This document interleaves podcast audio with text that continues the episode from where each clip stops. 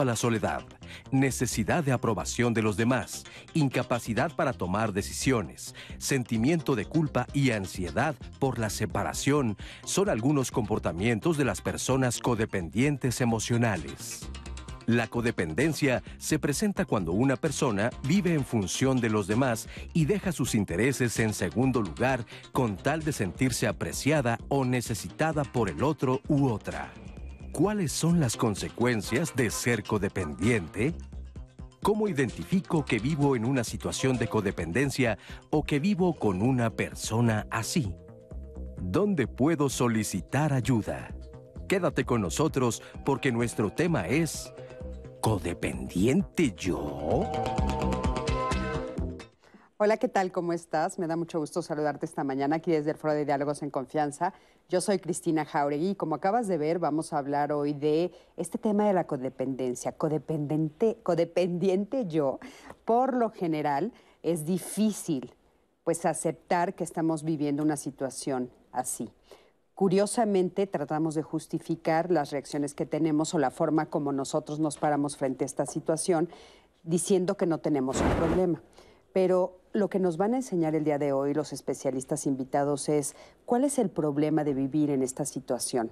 ¿Por qué es importante que la ubiquemos y que tratemos de cambiar la forma como nos estamos relacionando con los otros. Vamos a ver si solo somos codependientes de las personas o de la pareja o de qué estamos hablando cuando hablamos de la palabra codependencia, pero sobre todo te vamos a dar herramientas para poder empezar el camino de salir de ese lugar que la verdad hace muchísimo daño. Así es que quédate con nosotros hasta el final del programa porque estoy segurísima que va a ser un programa que te va a ayudar muchísimo a ti y a todo tu entorno. Y bueno, le quiero dar los buenos días a los intérpretes de lengua de señas mexicanas, mis compañeros que están el día de hoy con nosotros. Están Istiel Caneda, está Alberto Mujica y Lía Vadillo. Les mando un saludo, chicos. Gracias por estar aquí. Y por supuesto, como todos los miércoles, a mi queridísima Anaí, que me acompaña y que es la que está en redes sociales. ¿Cómo estás, Anaí, querida? Cris, buenos días, buenos días a la audiencia también. Nos vamos a estar leyendo. Sí, por supuesto. Y bueno, el día de hoy nos acompañan Alejandro Pérez Grobas. Él es psicoterapeuta gestalt, es especialista en adicciones y en terapia de grupos y codependencia. Alejandro, ¿cómo estás? Bienvenido. Cris, muchas gracias. Bien. Gracias a Dios. Qué gusto tenerte por aquí. También está con nosotros Gloria Noriega Gayol. Ella es doctora en psicología clínica y ciencias de la salud mental. Es directora del Instituto Mexicano de Análisis Transaccional. Gloria, ¿cómo estás? Hola Cristina, muchas gracias por la invitación. Qué gusto tenerte por aquí. Y también está con nosotros Matilde Sacruca. Yes. Cohen. Ella es doctora en psicología, psicoanalista y terapeuta familiar. Es integrante de la Asociación Mexicana de Psicoterapia Analítica de Grupo AC, AMPAC. ¿Cómo estás, Matilde? Qué gusto tenerte por aquí. Al contrario, es un placer para mí. Gracias. Oigan, y bueno, pues para hablar de este tema, a mí me gustaría que me acompañaran a ver el siguiente testimonio para que un poquito a partir de ahí empecemos a abrir el tema. Por favor, acompáñenme a ver a Alejandro. Él vivió codependencia con una amiga y cuando se dio cuenta de la forma en la que lo estaba viviendo, él, se hizo atrás, empezó a suceder una situación curiosa. Me llamó mucho la atención la forma como él describe, porque a veces creo que en este caso ustedes ya nos dirán, de repente parecería que estaban enamorados o que algo estaba pasando, ¿verdad? Ahí. Yo dije, ¿qué pasó aquí? Pero vamos a ver el resultado y ustedes ya nos dirán qué pasó. Adelante, por favor. Mi experiencia con la codependencia emocional ha sido pues que hace algún tiempo con una amiga de la carrera, nos conocimos en la escuela y empezamos a formar vínculos muy fuertes de amistad y de, cariño, no como pareja, pero sí como amigos. Pues yo me fui poniendo mucho a disposición de ella y ella también este, conmigo, al grado de que yo sin darme cuenta también, pues a veces no hacía proyectos si no era con ella. En el momento en que yo ya dije, no, ya hasta aquí, pues sí fue difícil porque te das cuenta que, creas una dependencia, porque ella cortó con todo, ¿no? Cortó con la amistad, yo la busqué, porque cuando ella ya no me contestaba y todo, sentía yo angustia, ¿no? Y decía, híjole, qué mala onda, no me contesta, qué hice mal. Yo ahí me di cuenta que efectivamente yo necesitaba también de ella, o sea, yo podía pensar que a lo mejor ella dependía mucho de mí, pero al final, pues yo también terminé dependiendo mucho de ella, ¿no? Pero ya después me di cuenta que también esa necesidad de, querer ayudarla a ella es lo que a mí también me estaba causando esa angustia, porque si yo, híjole, pues ella tiene problemas, ella no va a poder sola con el proyecto, no hay quien la ayude, se atora mucho en estas cosas. La verdad es que a veces no dormía pensando en que, qué iba a hacer de ella sin, sin mí, ¿no? Sin que yo la pudiera ayudar.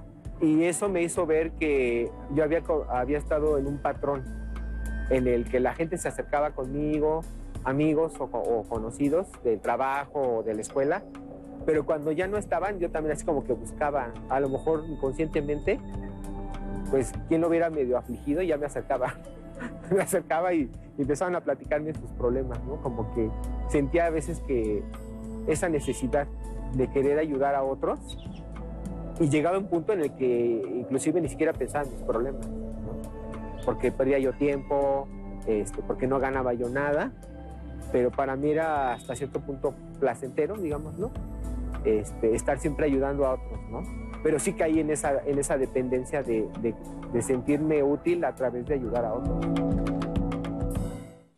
Pues bueno, muchísimas gracias por este testimonio. Y les digo que a mí, en mi caso particular, me confundió un poco, porque como que la descripción al principio, y Anaí también coincide que el- ayer que estábamos viendo el material, decías, ¿esto qué es enamoramiento? O sea, ¿qué pasó ahí? ¿Qué opinan ustedes de lo que acabamos de ver? Bueno, yo creo que la codependencia es una situación muy particular. Mira, yo opino que las personas codependientes generalmente son buenas personas porque son personas eh, amables, eh, eh, dispuestas a colaborar, a ayudar. de hecho, yo digo que a todos nos gustaría tener un vecino o un amigo codependiente, porque te resuelven problemas y, y- son personas empáticas generalmente. Sin embargo, el problema es para ellos, porque cuando ellos tienen necesidad de algo y esperan recibir una retribución de la misma manera, no sucede así. Entonces se deprimen, se sienten mal y, y- y- luego acaba ocasionando problemas. Ahora, esto, por supuesto, tiene una etiología, una razón de ser, porque tiene que ver desde el desarrollo en la niñez, en donde generalmente uno de niño toma un papel de papá o de mamá, ya sea porque los padres trabajan y cuidas de tus hermanos, o porque hay algún familiar enfermo en la familia, entonces eh, toda la atención es para esa persona, la abuela o alguien que esté allí viviendo. O- oye, Gloria, ahorita dijiste, ellos están, este, o sea, m- me llama mucho la atención porque tienes razón, ¿no? Pues si están pendientes de ti todo el tiempo, como que sí quisieras un vecino, pero codependiente o un amigo o algo, ¿no? Este, por el beneficio que te trae a ti. Y dijiste, luego ellos buscan retribución y no la reciben. ¿Ellos buscan en la misma medida? O sea, un codependiente va a esperar que tú reacciones en la misma forma en la que él reacciona contigo. Tal vez no tanto, porque ellos como que es mucho, ¿sí? Eh, pero sí esperan y cuando ven que la persona no es, eh, no responde simplemente cuando están atravesando por un momento difícil o una o necesitan ayuda en algo, entonces es donde se sienten mal. Y esto también donde más se ve es en la relación de pareja. Ok, vamos a quedarnos ahí. Sí. A- Adelante. Yo estaba pensando, relación de pareja. ¿Hasta dónde estar en pareja sin perder la individualidad? Sí, Porque la dependencia va más allá. No, o sea, en este depender, ¿dónde está atorada la persona que va a necesitar depender del otro? Si pensamos en la elección de la pareja, salud busca salud, patología busca patología. Una persona dependiente va a buscar otro dependiente inconscientemente. por. Un independiente, otro independiente. Y si nos vamos a la primera pareja de la historia de la persona, en esta relación con la madre, ¿qué tanto esta madre facilitó, favoreció este proceso de separación, individuación, el crecimiento del niño, la autonomía? exacto. ¿O qué tanto involuntariamente, inconscientemente, lo detuvo en el desarrollo? Claro. A mí me parecería que aquí hay puntos importantes de fijación, que es lo, va- que, lo que va a afectar o va a contribuir a que esta persona en otro momento establezca relaciones profundas, como la compañera dice, son amables, son agradables, pero también son muy demandantes. Claro. Y ya hay de Ahora, demandas a demandas. Este, el, el- para el público que nos está viendo, Matilde, ¿cómo, ¿cómo definirlo? Porque creo que hay una línea muy delgada entre esto que acabas de decir. O sea, yo como en, en la relación de pareja específicamente, es. porque sí queremos que ustedes nos digan si también hay en otras relaciones este tipo de codependencia, pero hablemos de la de pareja.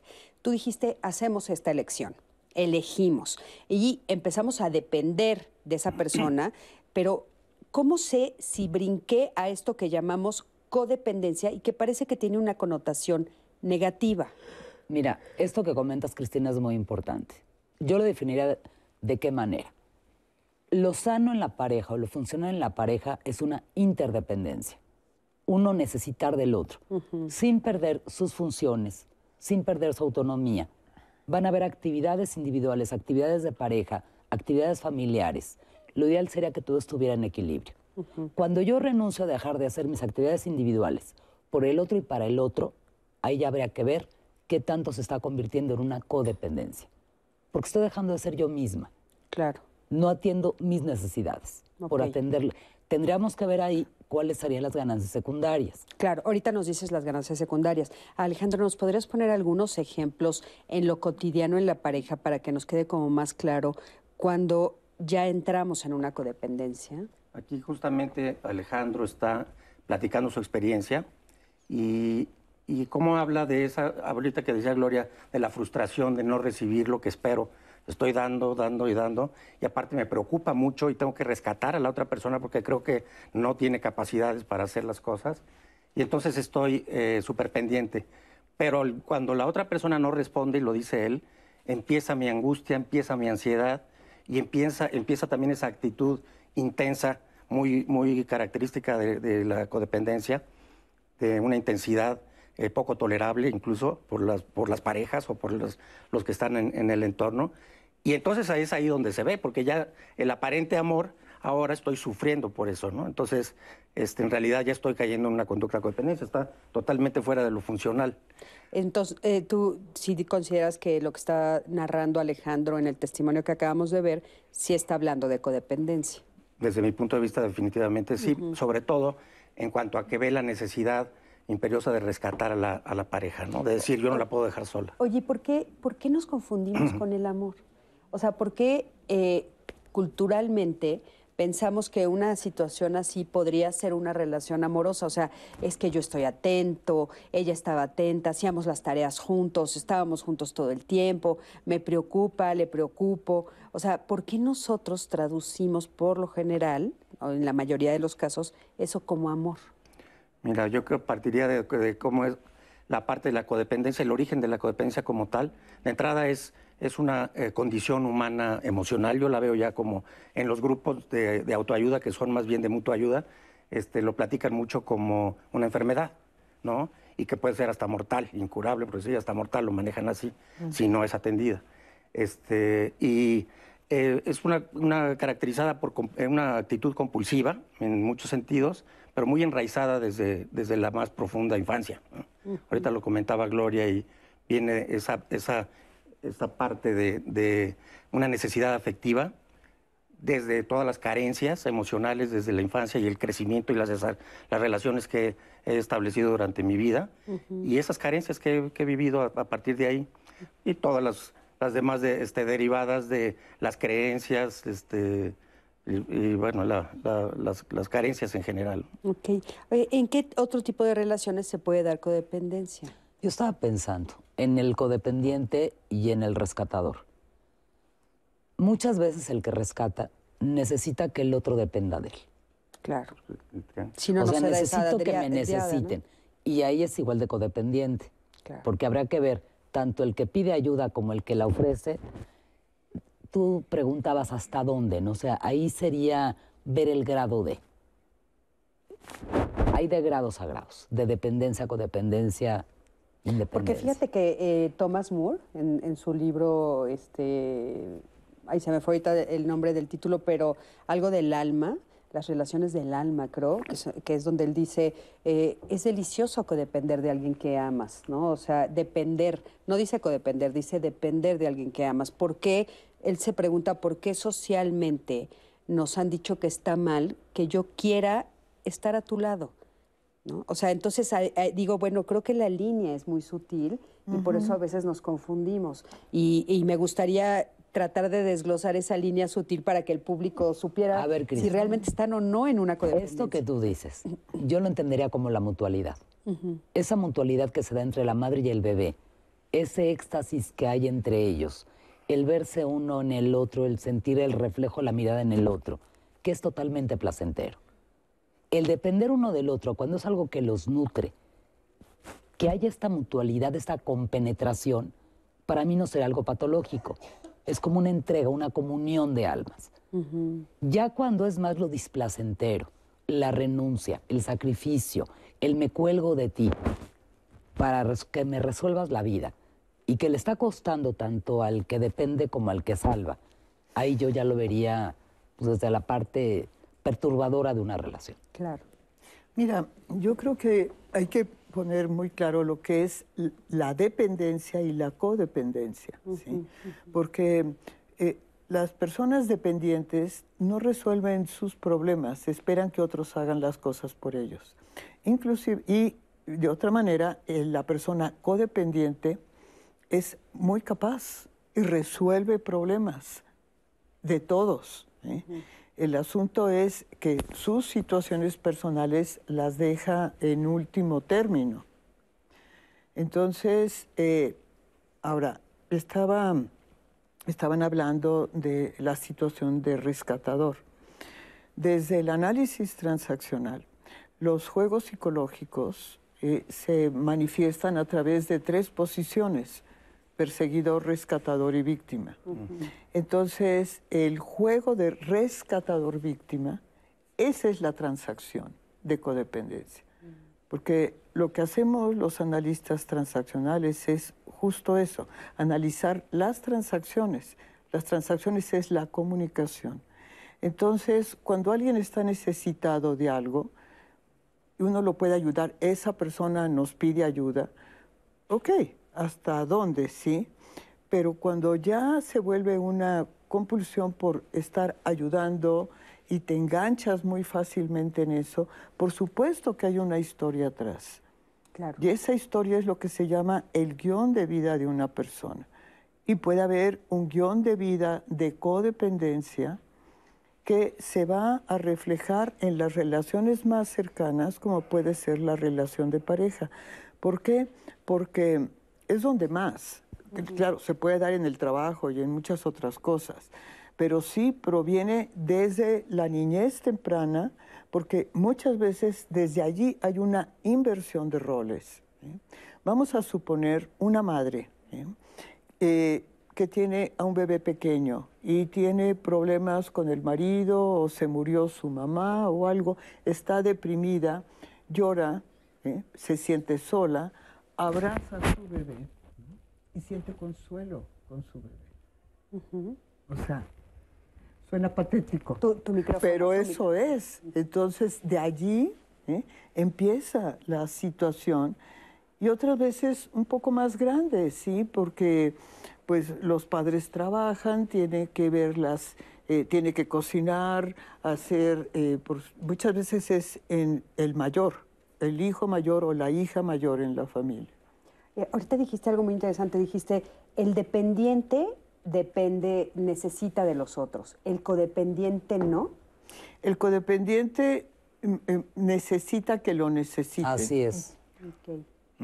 Pero él sí es capaz de hacer las cosas. Pero sí es capaz y resuelve muchas cosas. Claro. Ahora, el codependiente no existe sin el dependiente. Ahora, Gloria decía, guion de vida lo que se trataría aquí con el dependiente y codependiente, que ellos hagan cargo de sus vidas para que escriban su guion de vida. Y es lo que no están queriendo hacer, el hacerse cargo de. Ajá. Ahora, todas las relaciones de codependencia son destructivas y tóxicas porque tú dijiste inclusive hasta la muerte. ¿Nos puedes explicar un poquito más cómo puede llevarte hasta la muerte? Sí, lo que pasa es que este, yo estoy convencido de que la codependencia eh, es eh, el, el- el origen de muchas eh, demás adicciones incluso, ¿no? De ahí se derivan problemas de alcoholismo. Ahí está el caso, por ejemplo, de Bill W., creador del, de- fundador del grupo de AA, de los grupos de AA, cómo este, él empieza a desarrollar su, su- su historia a partir de que fundan el grupo, 20 años después de que ya él está en, en- en, eh, abstinencia, que ya hizo el libro, que ya fundó el, el grupo, 20 años después, es- se da cuenta que tiene un vacío existencial tremendo. Tiene un hueco existencial que le dice el- aquel hueco el del alma que solamente el codependiente sabe de lo que estoy hablando. A Es lo que ver, ahí. esto que tú dices es muy importante, porque ahí está el origen de todo. O sea, en este, hablaste del alcoholismo. El alcoholismo viene a ser la drogadicción, un síntoma, no la sí, causa. sí, es un patrón tú hablas de un vacío existencial. Michael Valent es un teórico psicoanalítico, que él nos habla de la sustancia materna. Nos dice, el origen de las adicciones está en esos primeros encuentros, momentos que ya lo comentaba Gloria, madre-bebé, donde el- es importante que esta madre le dé esa sustancia materna a su bebé. Cuando el bebé no recibió la sustancia materna, Que es emocional. vie- viene esta sensación de vacío que desde Lipovetsky hablaría de la era del vacío, el antropólogo social, hay otras corrientes, pero que desde la parte emocional es un hueco, un vacío muy hondo, muy profundo, que la persona va a tratar de resolver en otros momentos de su vida a través de las Claro, adicciones. porque fíjate, ahorita Nunca dijiste el, el- el, este, el alimento de la madre, ¿no? Sí. Entonces es muy importante, eh, porque no estás hablando de la leche, estás hablando del alimento emocional. o sea, Así es, todas así es. estas emociones que una madre debería de dar. Eh, Que se conecte con su se- bebé. Que se a mí ahí me brinca un tema fuertísimo. ¿Qué pasa con todos los bebés que no tienen contacto con una madre? Hablaremos de los bebés de un orfanatorio. Pues no, O no sabemos, o sea, puede tienen haber... que tener contacto con alguien que sustituya a la Ah, madre. por eso. Es que, por, eh, o sea, nos pueden ahorita decir en redes, pero ¿qué pasa si mi mamá murió? ¿O qué pasa si me separaron de ella porque mis papás se divorciaron y me fui con mi papá? O sea, ¿qué pasa con esta cuando no tuviste ese contacto? Va a haber aquí una madre, lo que simboliza la madre. O sea, un sustituto que haga las funciones maternas. Ok. Alguien Puede que ser el dé mismo ese padre, cariño. la abuela. A veces hay mejores madres abuelas que la misma madre. Sí, claro. O muy buenas madres padres, ¿no? O sea, quien haga las funciones y el rol y sobre todo realice el maternaje y lo que este conlleva. Entonces, digamos que el, el cuidador primario, Exactamente. el cuidador primario que se haga cargo de ese bebé es el que puede transmitirle esa... que le dé esa contención, esa sustancia, eh, la sensación de valía, porque en la dependencia la autoestima es baja, hay inseguridad, hay dudas, o Claro. sea, la persona Por eso no se podemos siente bien. decir que hay personas que desarrollan esta codependencia aún teniendo mamás. No recibieron Así ese es. alimento emocional del que están ustedes hablando. Exacto, porque no había contacto. Y, y es contacto emocional y contacto físico. Las dos cosas. Pero, por ejemplo, si eh, eh, Matilde hablaba de niños que pudieran estar en un orfanatorio, si los cuidadores eh, nada más los toman en brazos un momento o les dejan el biberón allí, no, no, no, hay, no hay realmente un contacto afectivo con el niño, ese vacío, pues van a crecer con ese vacío y con esa necesidad. Lo mismo puede ser si la madre está eh, con su bebé y por acá está con el celular. O sea, realmente no está, no lo está mirando. ¿eh? Esa Está- mutualidad de la que hablabas, Sí, Cristina. es- Claro. está, vi- está en otra cosa. ¿sí? Claro. Esa Estar en contacto. compenetración. A ver, El corazón, contacto. dinos, por favor. Hablando de codependencia y estar en otra cosa, Ay, sí.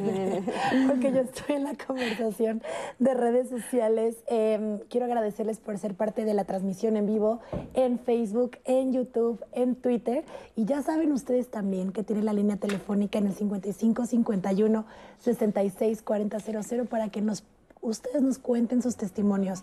¿En qué momento han sentido que ustedes han sido codependientes o viceversa? Si ustedes han detectado que alguien ha sido codependiente con ustedes o si conocen algún caso, para que lo estemos leyendo a los especialistas y nos vayan dando sus consejos y recomendaciones Tengo este de Héctor García que nos llegó a través de Facebook que dice, me di cuenta que tenía relaciones codependientes viendo un programa de diálogos en confianza. Mm. Me cayó un balde de agua fría. Solo entonces comencé a tomar conciencia. Mi matrimonio ahora es sano y feliz. Les deseo que sigan salvando muchas vidas. Estoy segura, Héctor, que así será durante este programa. Gracias, Héctor. Aneli Ángeles Mujica nos dice, la codependencia no se da solamente en relaciones amorosas, también nuestra idiosincrasia nos empuja bastante a ser codependientes, por ejemplo, con nuestra madre, especialmente los mexicanos. Vamos a mm. ver si es cierto. Vamos a ir a una pausa rapidísima y regresamos para leer más de sus comentarios.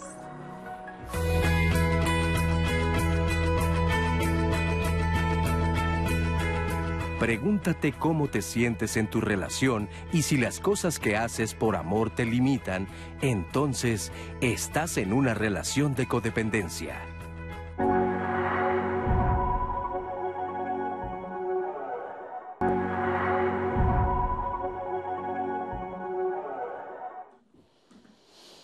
Seguimos en su programa Diálogos en Confianza hablando sobre el tema condependiente yo. Me encanta este nombre de título porque nos hace cuestionarnos y eso es súper importante. Tengo muchísimos de sus testimonios. Recordarles que estamos en vivo en las redes sociales y la línea telefónica que va a estar apareciendo en su pantalla siempre va a estar disponible también para que a lo largo del programa estén marcando. Yo quiero leerles también a través de sus llamadas. Y antes de eso, yo quiero invitarles a que se conecten el día de mañana con nosotros porque va a ser un tema súper interesante y a mí en lo particular me apasiona mucho hablar sobre el tema de tatuajes. Uno, quiero saber si los que están viéndonos ahorita están o no tatuados, eso me encantaría saberlo, que nos vayan escribiendo en redes a lo largo del día si sí o si no y si significa algo sus tatuajes, porque por supuesto que esto a lo largo de la historia ha sido un representativo de expresión, de pertenencia, históricamente, pues tiene mucho, eh, mucha razón de ser en la existencia de estos tatuajes. Pero hoy en día, es verdad, y no me dejarán mentir los que me están viendo, los especialistas en el foro, hay veces que tenemos algunos estereotipos, estigmas, incluso pueden ser causa de discriminación para aquellas personas portadoras de tatuajes. Y vamos a hablar de eso el día de mañana, así que no se lo pierdan porque vamos a estar hablando sobre cómo podemos empezar a verlo desde otra perspectiva y eliminar esos prejuicios que hay alrededor de los tatuajes. Así que no se lo pierdan. ¿Tú tienes tatuajes? Yo quiero confesar que tengo un tatuaje. Ah, Así que. no, sí, claro, me encanta. Yo también tengo uno y, como bien dices tú, es familiar. Todas, casi todos en mi familia lo tenemos. Sí, ese mismo tatuaje.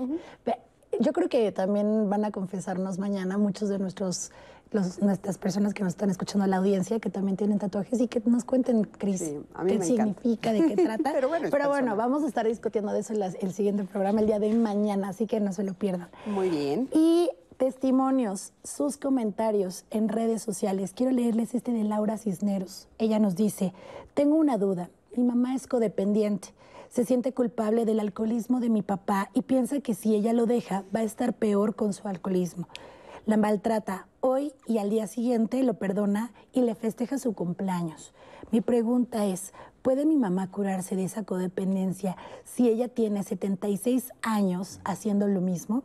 Me preocupa, yo tengo este, y ella tiene ataques de ansiedad constantes. Este es el caso de Laura Cisneros. Eh, eh, eh, ¿La mamá tiene ataques o Laura? Su mamá, su mamá. ¿Ataques de qué? De ansiedad. De ansiedad. De ansiedad. Em, otro caso que aquí hablamos de relación en pareja de la mamá. Y aquí tenemos un caso de amistad en codependencia. Erika nos dice, tuve una amistad que me apoyó mucho mientras estaba en el embarazo porque mi pareja y yo radicamos lejos de la familia. Durante este tiempo aprecié a esta amiga porque efectivamente estaba al pendiente de todo, como mencionan los especialistas, incluso de lo que yo no pedía. Pero para mí el darme y darme y darme llegó a un punto que me abrumó, porque al tiempo que me apoyaba quería controlar mi vida y la forma en que conducía mi relación de pareja. Y le fallé en algunas ocasiones porque no pude corresponder a sus invitaciones y se enojó mucho.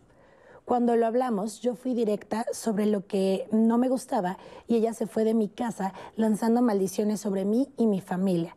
Le agradecí y entendí que hasta ahí, por salud mental, para ambas se quedaba la amistad.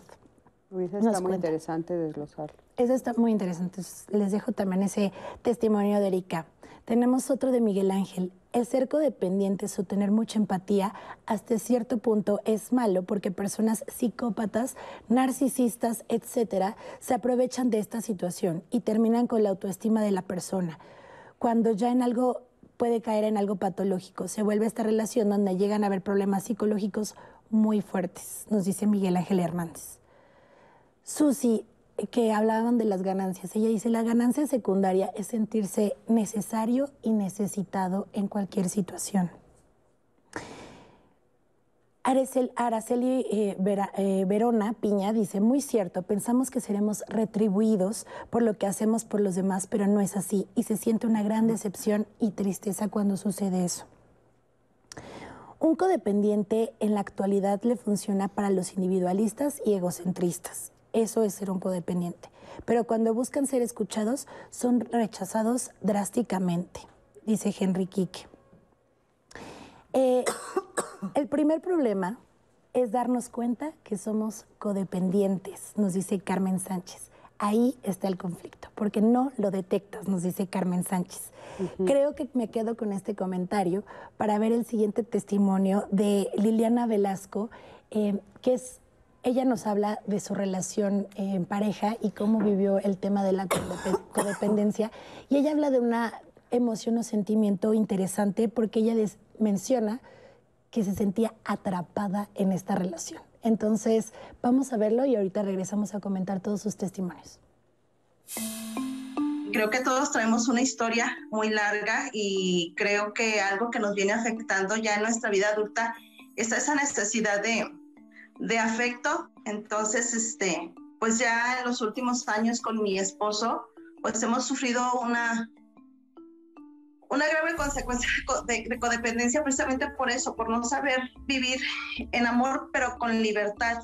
Este, ambos nos hacíamos mucho daño, nos lastimábamos, nos celábamos, eh, llegamos al punto de agredirnos pues llegó el punto donde yo definitivamente decidí salir de mi casa porque sentía que yo ya me estaba mojando, sentía que ya no podía respirar, pero aún así yo seguía con ese miedo y esa necesidad de, de estar ahí con, con mi pareja. Y, y, empecé a trabajar, llevo un año de terapia, e, empecé a conocer mi historia de vida. Eh, empecé a ver que, mi, por ejemplo, mi papá se fue cuando yo era muy pequeña a Estados Unidos, aunque ahí venía temporalmente, pero yo siempre tenía esa necesidad de papá y en ese lapso pues obviamente empecé a, a, verme, a retomarme, a retomar cosas que había dejado mis amistades, que los había dejado fuera ya de mi vida, empecé a retomar este pues mis estudios también porque ya los había dejado truncados, ya con la sensatez y la capacidad de saber que si estaba fuera de la relación no iba a pasar absolutamente nada, que mi vida iba a seguir funcionando, que yo iba a seguir siendo una persona independiente, que él también podía seguir porque también sentía ese miedo de que él iba a pasar algo a él si no estaba yo, sentía hasta cierto modo ese modo de protección, ¿no? De cuidarlo. Y pues bueno, él me pidió que nos diéramos una segunda oportunidad, este, que, que regresara, pero definitivamente dije que las cosas no podían volver a ser igual. Y bueno, ahora sí que mi condición fue el que ambos tendríamos que ir a terapia.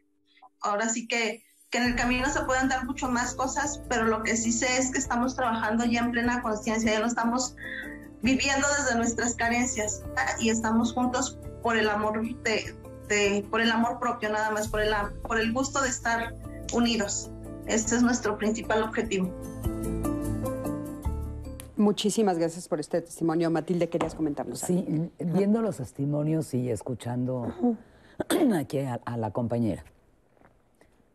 Por una parte, en esta dependencia, tú decías, el primer problema es reconocer que uno es dependiente. El segundo problema sería dejar de serlo. Por otro lado, esta señora comenta, el buscar a un papá, el buscar a una mamá. En las relaciones de pareja ahí sería conveniente ver el tipo de relación que se va a establecer. La relación parental infantil, cuando él es el funge como si fuera el padre y ella como si fuera la hija. Es una relación de dependencia, codependencia, complementaria. Podría suceder lo contrario, donde él vaya a ser ella la, mamá y él el hijo o viceversa, él el padre y ella la hija. En todas las parejas vamos a ver que se maneja el proceso cercanía-distancia. ¿Qué hay detrás de este temor? Porque puede suceder lo contrario, perdón. Así como hay mucha dependencia al otro, puede haber mucho temor a depender.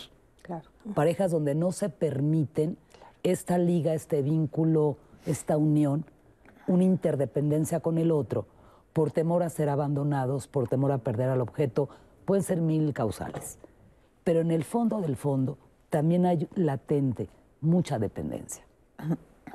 Es importante ver ahí qué tanta capacidad hay para la intimidad, para la cercanía, para el compromiso con el otro. Y esta cercanía también con uno mismo, compromiso con uno mismo. Ahora, me llama mucho la atención en el testimonio que nos dice claramente, después de un proceso en el cual yo tengo terapia, hago toda esta reflexión, podemos retomar la relación. Eso se me hizo como muy esperanzador, ¿no? Para todas las personas. Y una relación más madura. Lo mismo el caso del primer testimonio que nos leyó, de, de bueno, el, de las redes, de Héctor. Ah. Esperanzador, ¿no? Dice, este, ahora ya gracias a que vimos esto, me di cuenta ah, que era codependiente, en diálogos de confianza, y ahora estamos muy felices. ¿no? Entonces, ese tipo de testimonios son muy esperanzadores, que es parte de lo que se propone a, nivel grupal. Eh, no solamente que la gente vaya y hable de sus tragedias, sino que hable de sus soluciones y de su forma como está resolviendo el asunto.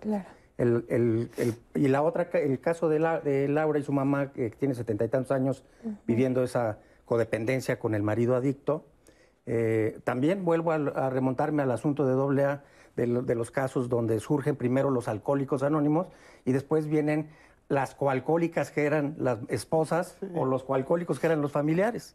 Y después se dan cuenta que eran los que aparentemente eran los que padecían lo que, el, alcoholismo de la, de la pareja o del papá. Y resulta que hay una propia característica que no es un no es un coalcohólico, sino es un codependiente que tiene sus propios patrones de conducta por los que se, por, con los que vive, patrones de negación, de baja autoestima, de control, de sumisión, de evasión. Este, eh, la pregunta que me gustaría hacerte con respecto a esto, que un poquito lo estábamos comentando fuera del aire, este, eh, la persona que es codependiente y que se identifica como codependiente, aunque sea muy difícil, con una pareja, repite ese patrón en sus otras relaciones, o sea, con una amistad, con un hijo, con un jefe, o solamente se ubica en la pareja? Regularmente es algo recurrente son conductas compulsivas que si no es con una pareja y sobre todo cuando ni siquiera se dan el espacio entre una relación y otra, porque tienen esa necesidad, que solos no pueden salir aparentemente, por eso los grupos hablan de un poder más allá, porque tú no puedes, entonces apóyate de algo más fuerte, que pueden ser la terapia individual, la terapia grupal, eh, los grupos de apoyo, lo que sea, para que puedan eh, evitar ese tipo de conductas. Pero se derivan desde los patrones adquiridos de las, las, hace ratito hablábamos de las heridas de la infancia, hablábamos del abandono, del rechazo, este, todas Pero entonces sí puede, sí. te, te, relacionas igual con todo. En relaciones significativas, el mismo estilo de relación.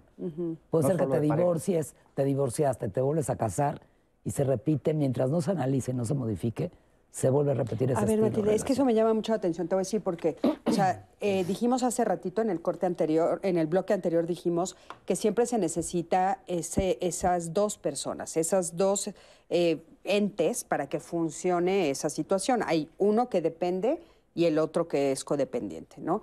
Pero entonces, si, si esa persona lo hace con todas las personas de su entorno, entorno siempre encuentra un dependiente, o sea, busca una amiga dependiente, una pareja dependiente, tiene un papá dependiente o cómo. Lo que pasa es que hay diferentes cosas que están en juego.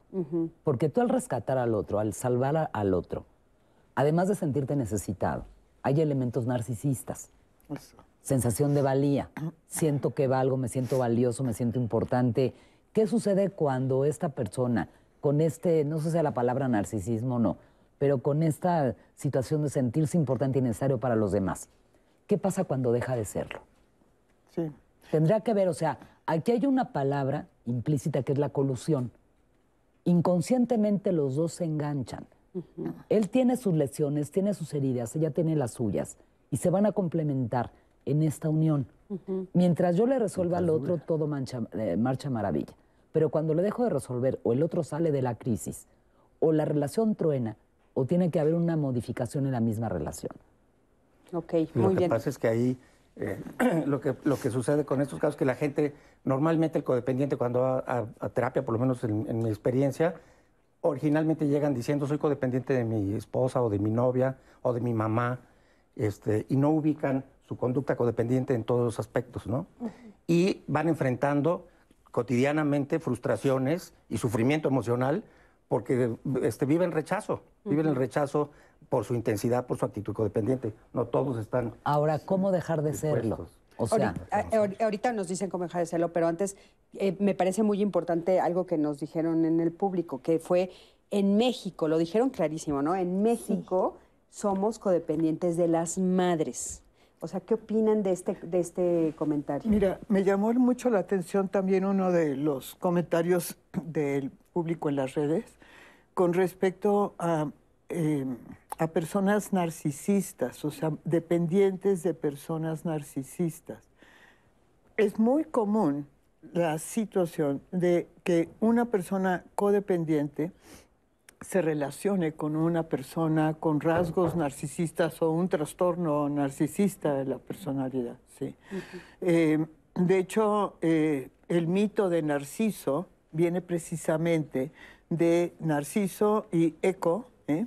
que era una ninfa, y la ninfa repetía todo lo que él decía. Entonces, de esa manera, él estaba feliz. Claro, cuando Narciso, cuando Narciso se va de cabeza, ¿verdad?, de estarse admirando en el lago, pues entonces ella se pierde y se va por las montañas, ¿eh? Eh, repitiendo todo lo que él había dicho. Entonces, eh, muchas veces, eh, una, eh, ese es un riesgo, porque muchas veces hay personas narcisistas, más frecuente el, problema en hombres que en mujeres, que se relacionan con una mujer porque se sienten muy bien de que ellas dependan de ellos, pero acaba volteándose la situación porque ellos son más, ellas son más bien las que acaban resolviéndole los problemas a ellos. Y cuando esa situación no se da, entonces viene la violencia. Y, problemas ya muy serios que pueden acabar inclusive en una tragedia. Eh, y sí, el término codependencia surge de los grupos de alcohólicos anónimos. Ahí fue lo primero. Claro. Este, ¿me, podrían responder de lo de la mamá, la madre? La, la imagen de la madre en México de la codependencia. O sea, ¿es cierto que México es un país codependiente de su Por supuesto que sí, la mamá gallina porque soy tu madre. Porque soy la mamá gallina, los pollitos.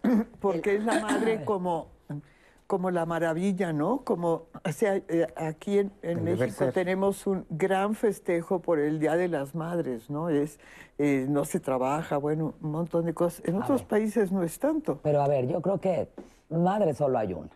Y la madre es importante, fundamental y esencial. Ah, no, sí. Y la mexicana más.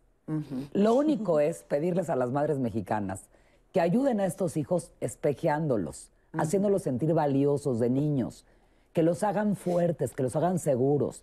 Así como en otro momento histórico de la vida, si tocamos la parte social, se crearon machos, que ahora se creen muchos hombres de bien y mujeres de bien, espejeadas con sensación de valía, sintiéndose importantes, haciendo sus cosas. El Día Internacional de la Mujer es crear a esta niña desde el embarazo y hacerla una buena mujercita. Pero entonces... Si ella depende de sí misma, va a poder compartir con el otro. La, cultura en la que vivimos en México, eh, las dinámicas culturales, crea mujeres que se vuelven madres codependientes? De alguna manera. Yo creo que sí. O sea, la madre mexicana es una madre que está presente en la vida de sus hijos, no es una madre ausente, es una madre entrona, establece relaciones profundas con sus hijos, estrechas con ellos. Y es qué padre. O sea, ¿de qué nos sirve una madre ausente, deprimida, que no esté? Es mejor que esté. Lo único es graduar el estar. Sin embargo, aún en, familias funcionales se, percibe una, sensación de abandono de, algún, de los hijos o de algunos de los hijos, familias numerosas, etcétera, y, este, y esa, esa herida que le queda al, niño o niña a lo largo de su vida la va a ir tratando de este, sanar a través de sus actitudes codependientes. Va a estar tratando de evitar volver a ser abandonado, ¿no? porque a lo mejor sí fue muy atendido, pero no estaba, eh, él se sentía abandonado, no se sentía eh, Espejeado. visto, no se sentía El considerado. esto es muy Exacto. importante, Entonces, este, o las familias numerosas, el más chiquito o la más chiquita o lo que sea, sucede muy comúnmente, ¿no? Y eh, lo que cometen entonces en, en lo largo es o ser o abandonadoras para evitar ser abandonados, o bien aferrarse a la persona de una manera intensa para no ser abandonado. Claro. Y son abandonados, consecuentemente. También nos preguntan eh, eh, si hay familias, o, sea, fueron preguntas muy específicas. Este, ¿Qué pasa con la madre mexicana? Ya nos las respondieron. La familia como, como un ente, ahorita a ver si nos lo responden también. Y hablando de esto, estamos, eh, queremos que nos acompañen a ver la siguiente entrevista que le hicimos a Gaby, a Gaby Pérez Negrete y ella nos va a platicar justamente qué tipos de apegos, qué tipo de apegos hay y cómo estos ayudan a justamente tener una buena dependencia o tal vez caer en la codependencia. Acompáñame a verlo.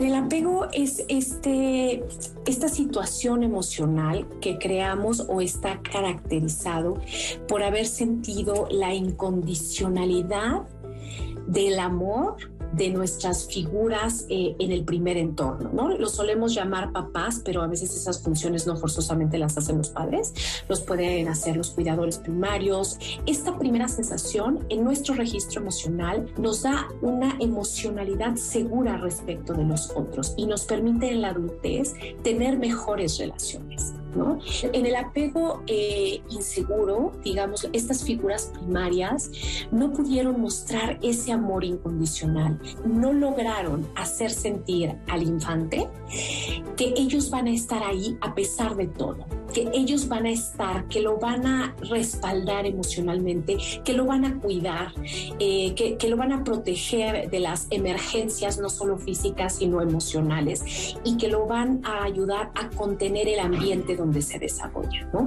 Esto es importantísimo porque una de las cosas que nos, eh, eh, que nos arroja esta primera experiencia eh, em, es la certeza de que ese tipo de vínculo va a persistir en la vida adulta. Tiene muchísimas formas en las que un apego inseguro puede, eh, puede dar señales. Eh, podemos hablar, eh, por supuesto, de eh, armar relaciones codependientes donde tenemos límites confusos con los otros, no distinguimos dónde estoy yo y dónde está el otro. Eh, por ejemplo, baja autoestima es algo muy común. Podemos hablar también eh, de aplazar nuestras propias necesidades para satisfacer y agradar a las personas que tenemos enfrente, con quien se ha formado la relación codependiente. Y entonces, por esta necesidad de que el otro se quede, yo voy a hacer todo por agradar, ¿no? Por supuesto, el miedo a ser abandonado. El miedo a ser abandonado es como si fuera nuestra base. ¿No? Las personas codependientes tienen de base un, un miedo tremendo a ser abandonados. Muchísimas gracias. Te mando un beso enorme, mi queridísima Gaby. Y bueno, qué importante hablar de esto de los apegos. Claro, eh, los patrones de apego que puede haber de diferente tipo es lo que también se pueden llamar eh, guiones eh, de, en, una relación, ¿sí? guiones o patrones de relación. Entonces, eh, por ejemplo, hay apegos ansiosos, ¿eh? hay apegos evitativos, ¿eh? Eh, hay diferentes tipos de apego. Y la persona codependiente puede tener, por ejemplo, un tipo de apego ansioso ¿eh? en el cual eh, hay- siente una gran necesidad de ser necesitado. ¿sí? Eh, y como mencionabas eh, hace un momento con respecto a la relación con la madre, puede ser que la madre haya sido, haya, haya sido como, como, como decía Matilde, como las madres mexicanas muy cercanas y demás, pero al mismo tiempo a veces se crea como una obligación en los hijos de tener que retribuir eso eh, y hacerlo de una manera que, bueno, yo he tenido terapia pacientes que viven en función de atender necesidades de la madre porque se sienten obligados, porque el padre se fue, porque ella trabajó, porque ella hizo, y entonces ellos también empiezan a trabajar desde muy chiquitos y le ayudan, ¿eh? vendiendo chicles, vendiendo lo que sea, ¿sí? Y le ayudan a resolver las cosas y generalmente hay alguno de los hijos o hijas en la familia que adopta ese hueco que quedó, ¿no? De los padres que se van. Claro. Entonces, se este, mantiene- o sea, esa es una de las, de las es cosas una de las razones por las que se por las que se va creando esa codependencia. Ahora, es entendible, es como una situación de decir, bueno, es de agradecimiento, pero al mismo tiempo sufren en el sentido de no poder hacer su propia vida. Muchas veces no forman su propia familia. Sí, ahorita me hiciste recordar un, un ejemplo que, de una mujer que me contó justamente eso. Se llevaba perfecto con su pareja, con su marido, y sin embargo él no pudo separarse jamás de su familia de origen y las decisiones las tomaba el papá. Exacto. Y ella le dijo, me tengo que ir porque tu papá está diciendo nuestra vida, ¿no? Exacto. Ahí estaríamos hablando de una codependencia. Ahora, Matilde, tú me está- nos estabas diciendo cómo, cómo tener un apego seguro. Decías, si hay formas de romper esto. A mí me parece importante, y a nivel preventivo, profiláctico, ayudar a estas madres a que se puedan conectar con sus bebés. O sea, en esta interacción materno-infantil, se dice fácil, no es fácil ni sencillo, pero cuando la madre mira a su bebé y el bebé la mira a ella, en este reconocimiento el uno al otro, en este espejeo, eso se da desde los primeros momentos de la vida. Si esta madre reconoce, lo hace sentir valioso, estos son las bases de la autoestima. La persona va crecer sin llegar a ser ese narcisista que se siente que salva al planeta, pero tampoco se va a sentir el más pobre del planeta. O sea, va a crecer con un cierto equilibrio de saber quién es y a dónde va. Y eso es lo que va a prevenir que en un futuro establezca relaciones donde demande que le hagan sentir seguro, que le ayuden a resolver sus dudas. Es muy importante que desarrolle una identidad bien consolidada. Claro, Porque eso, ¿qué pasa con la dependencia? Te terminas sometiendo y fusionando al otro. eso, de eso digamos que eh, nos los estás poniendo sobre la mesa como la forma de prevención, que es maravillosa. Eh, ya tenemos que ir a un corte, pero me gustaría regresando que nos digan los que son adultos ya hoy, que ya ¿Qué no lo vivieron, qué Claro. podemos hacer, o sea, qué se puede hacer cuando somos adultos. Adelante, Ana, mi querida. Esta pregunta de Guadalupe Castillo, eh, me identifico codependiente de mi trabajo. Lo retomo porque también han mencionado sobre la codependencia laboral. Eh, pues quiero emprender nuevas cosas, pero por tener 25 años en la empresa, no me atrevo a renunciar para buscar lo que ahora quiero hacer. Nos escribe Guadalupe Castillo. Ahora vivo un proceso de codependencia con mi pareja, un testimonio anónimo. Yo entiendo mucho que encontrar mi amor propio es fundamental, pero el problema aquí es que mi pareja, en donde él quiere seguir siendo el que me protege y necesario en la relación, por más que lo trabajo yo, mi pareja Oye, sigue exigiendo La del trabajo, guárdanolas para que nos digan si es codependencia o miedo. ¿Cuál es la diferencia, no? Vamos a una pausa. Vamos a un Una corte. evasión. ¿Mm? Evasión. Actúa. No sobreprotejas a tus seres queridos. Fortalece su independencia y hazlos sentir que no necesitan.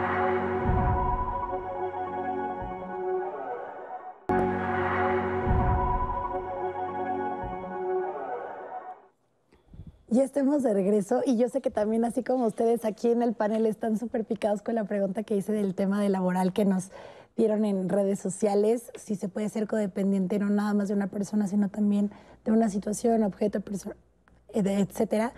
Eh, vamos a responder ahorita todas sus dudas, lo prometo, pero antes de eso, eh, quiero invitarles a que nos acompañen a Cris y a mí el siguiente miércoles porque vamos a estar hablando del tema de la vergüenza. ¿Qué te avergüenza a ti? La verdad es que eh, en ese tipo de presentaciones de los programas del de la siguiente semana y et- etcétera, me parece muy valioso también, porque siempre nos preguntan en redes como, a ver, que los especialistas digan si tienen relaciones así, si son codependientes, sino las conductoras que también nos digan. Y yo quiero de- decirles eh, que, por ejemplo, personalmente, a mí siempre me ha avergonzado mucho el reconocer mis errores o fracasos y trato como de, pues no sé, o sea, los evado, prefiero no mencionarlos. Y la, hay varias preguntas que nos dejaba la, la producción como de qué te avergüenza, eh, cuál crees que sea el origen de esta vergüenza, por qué, eh, ¿Por qué pues lo tratas de evitar? Me encantan estas preguntas que no le compartes a nadie esto. Esto yo estoy hablando de mi vergüenza particular, pero también la producción nos ponía preguntas como, ¿te avergüenza tu origen? ¿De dónde vienes? ¿No, te, ¿No lo compartes con nadie sobre tu orientación sexual? ¿Te sientes avergonzado por ello? ¿Ocultas quiénes son tus padres? Estas preguntas que me parecen muy fuertes, muy personales y que ya saben que aquí en Diálogos en Confianza tenemos literal un espacio de confianza, por eso yo les confieso el por qué me avergüenza a mí. y algo que creo que es importantísimo sobre este tema de la próxima semana que vamos a hablar es identificar qué es la vergüenza. Claro. Porque muchas veces nos confundimos, ya lo veremos la próxima semana, es un tema realmente que me, da mucha emoción que lo vamos a, a platicar y a exponer aquí en diálogos porque creo que es un tema que difícilmente se platica. No se pone para nada sobre la mesa de discusión.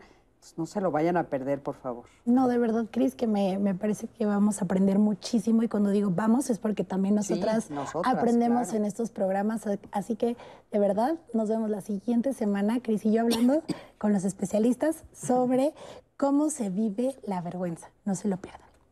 Y ahora sí, ya basta de confesiones, vamos con testimonios y sus comentarios que nos han hecho llegar a través de llamadas y redes sociales. Este que nos llega en llamadas, yo fui una persona codependiente. Desde niño fui abandonado e hice del alcohol mi compañía y la codependencia hacia el alcohol y después hacia una persona. Lo hacía porque tenía miedo de estar solo y abandonado y por la necesidad de controlar a la otra persona. La codependencia es tratable. Yo acudí a rehabilitación a un grupo de autoayuda, el cual me ayudó a trabajar hacia mi interior. Otro comentario que nos dice, em, me identifico codependiente de mi trabajo, nuevamente, ella nos menciona que eh, no deja de trabajar y que pues regularmente la gente abusa de ello en el trabajo y la hacen como parte de todos los proyectos, pero que realmente no se siente valorada en el trabajo. O sea, es, eh, trabaja y trabaja y trabaja porque siente que tiene esta codependencia con el trabajo y siente que abusan de ella. Que abusa de esa, que la gente abusa de esa este, situación. Están abusando de ella por esa situación. Exacto. Em, yo ahora vivo un proceso de codependencia con mi pareja.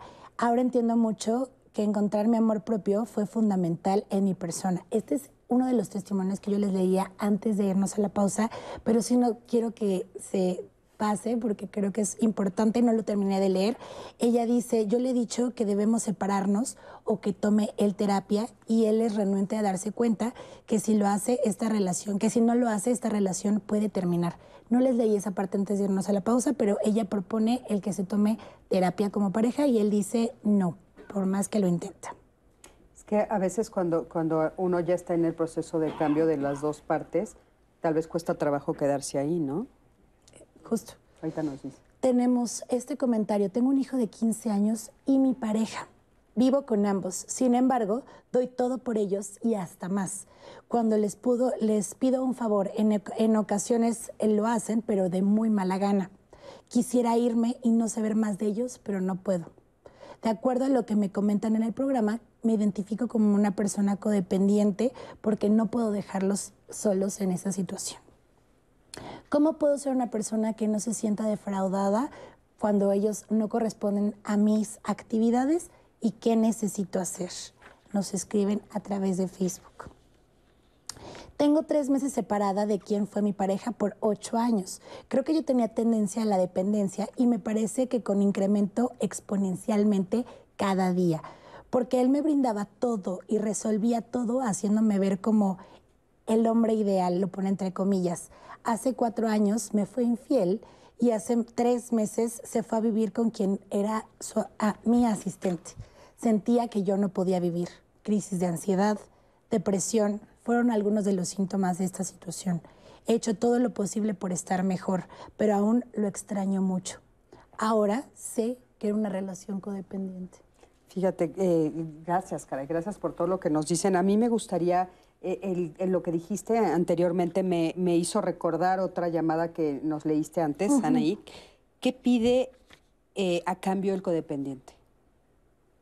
¿Qué es lo que está pidiendo a cambio? Porque el testimonio que nos acaba de decir también es, yo no recibo lo que di, yo no recibo ser lo que necesitado.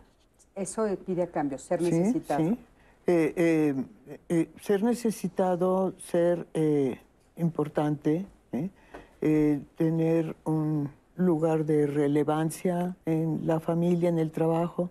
Esas son como sus ganancias secundarias. Sí, porque estaban hablando de la codependencia en el trabajo, pero la codependencia es eh, un patrón de relación, es un guion de codependencia, es decir, un patrón de relación que se va a dar en cualquier situación en que la persona codependiente se encuentre. Entonces, por ejemplo, una persona que tiene codependencia con el trabajo puede tener codependencia, como ya nos dijeron, con toda su familia, pero también, por ejemplo, con el alcohol. Es que con el alcohol no es codependencia, es dependencia del alcohol es que allí está la importancia de poder diferenciar lo que es ser codependiente de dependiente. Hacia las adicciones hay una dependencia psicológica, sí, pero también física. ¿sí? Entonces, eh, eh, la, eh, y es una válvula de escape para la ansiedad. Entonces, finalmente allí es ver qué está causando esa ansiedad qué es lo que hay atrás de esa adicción y muchas veces puede haber o situaciones de dependencia o de codependencia, pero son diferentes. Claro, por eso decíamos... qué importante esto que nos dices, porque por lo general la gente pega alcoholismo con codependencia, entonces es dependencia, eso es importante que nos quede claro. Bueno, es que el codependiente generalmente es la pareja del dependiente. Del, alcohólico, del que consume drogas y la persona que está preocupada y que le ayuda y que quiere hacer no sé cuántas cosas y no lo logra, es eh, la persona codependiente. Claro, que puede ser la mamá, el papá, el hermano, la esposa. Exacto, y que en algún momento va a tener que ceder eh, a que la persona con la adicción toque fondo, si es que antes no comprende la situación, eh, para salir de allí, porque no lo puede hacer otra persona. O sea, ¿qué pasa aquí? Algo muy importante, no podemos cambiar a otras personas. Punto. Eh, la única persona que podemos cambiar es a nosotros mismos cuando nos damos cuenta de que algo está mal y que necesitamos hacerlo. Por eso decíamos. Ahora, por otro lado, ¿no? O sea, en esta relación asimétrica, dependiente-codependiente, el dependiente o se está buscando ser ayudado, ser querido, ser valorado, protegido, se siente desamparado. Por el otro lado, el codependiente. También debe de haber desesperación al tratar de sacar al otro del bache en el que está. Es el fuerte de la relación, el deseo de rescatar al otro. ¿Y qué hacer ante esta situación? ¿Cómo ayudarlos a salir de ahí? Desde hace rato hemos estado hablando de una manera implícita son heridas que vienen desde la infancia, desde los primeros momentos. Esa sensación de vacío de la que hablábamos no se va a quitar, ya se dio, ese hueco en el desarrollo. Pero lo que sí se puede hacer es, en un contexto terapéutico, que esta persona vaya siendo consciente esas sensaciones de vacío, esos huecos en el desarrollo, para que pueda llenarlos. Si no los puede rellenar, que sí los pueda llenar de otras cosas que lo hagan más funcional y más constructivo. Y que lo acepte. O sea, en lugar de entrarle al alcohol, no es lo mismo que tomes una copa que ya, ya está dependencia a la que hablábamos, que él pudiera darle un giro, transformar la parte autodestructiva que hay en todos los seres humanos a una más constructiva, una más sublimada. Y desde la parte del rescatador, que él también oriente esta energía de otra manera. Por eso hablábamos hace ratito de que la codependencia subyace a las, otras, a las adicciones. Dentro de los patrones de, la codependencia, de comportamiento de la codependencia, está el de la evasión. Y hablaban del trabajo, hablamos de adicciones, cualquiera que ésta sea, ludopatía, alcohol, drogas. Son métodos de evasión para el verdadero sufrimiento que hay en, el, en ese hueco tremendo desde lo más profundo, de la, enraizado desde la infancia y del desarrollo de la vida, este, que, es lo que lo lleva a eso. Por eso es, como un círculo vicioso, porque dices, el codependiente está dependiente del dependiente, ¿no? Está codependiendo del dependiente. Y el dependiente, a su vez, es codependiente antes de ser dependiente. Por eso, fue, por eso optó por la adicción, normalmente, ¿no? No siempre. No siempre, pero la mayoría de los casos, escarbándole, por atrás de la adicción se encuentra se encuentran mecanismos de codependencia, en actitudes de codependencia en las personas. Entonces, bueno, decía Gaby hace ratito, creo que es Gaby, la, que, la que habló, de, estos, esta importancia del sentirse eh, seguros, de esa expectativa de que, por favor, que siempre haya alguien que me diga todo va a estar bien. Aquí estoy yo, ¿no? Entonces, ese apego tan grande en el caso de los padres y demás, eh, eh, cuando, cuando se da la orfandad, genera también un otro hueco más, no nomás desde la infancia, sino... Y además esto que dice, se decía Gaby, ¿no? Los apegos. Se hablaba del ansioso, del inseguro, del evitativo. ¿Qué hay detrás del apego? La contención que da la madre. Si hay una buena contención, una madre que contiene las ansiedades, las angustias, los temores sin nombre del niño, esto lo va a ir ayudando a que se vaya estructurando. Claro. Y que pueda afrontar la vida de otra manera. Oigan, pues justamente tenemos eh, eh, este, esta entrevista también de figura de apoyo. Vamos a escuchar qué nos dijeron. Es muy importante eh, para todo ser humano tener una figura de apoyo o lo que llamamos en psicología una figura rescatadora con quien puedan platicar, con quien puedan hablar del mundo emocional.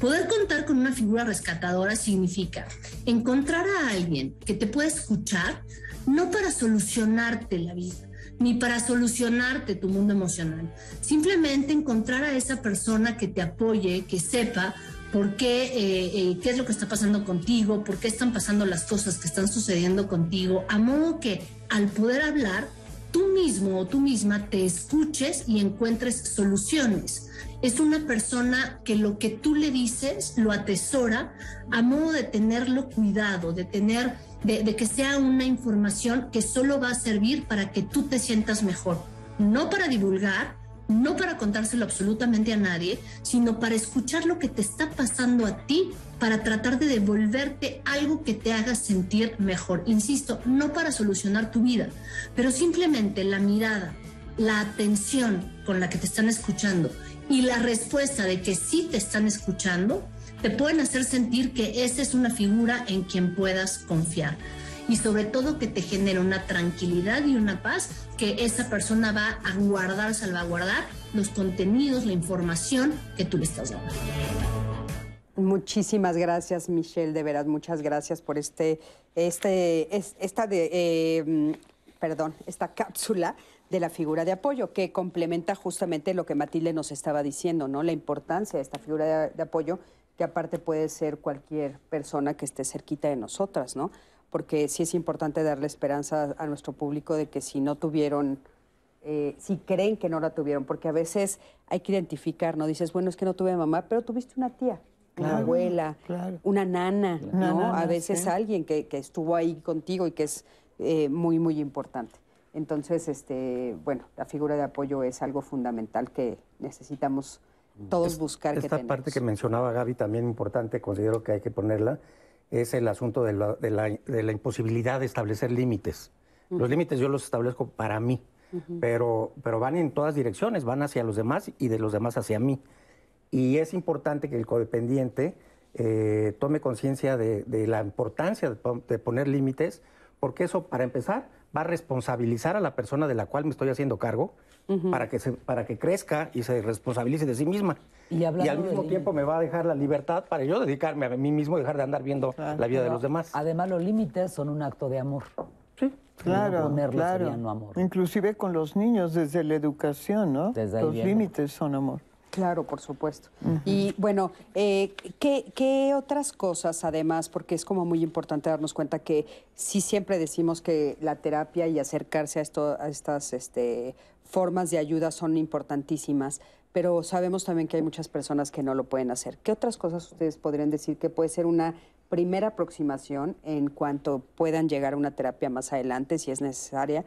¿Qué primeras cosas puede hacer para darse cuenta alguien que está viviendo esta situación?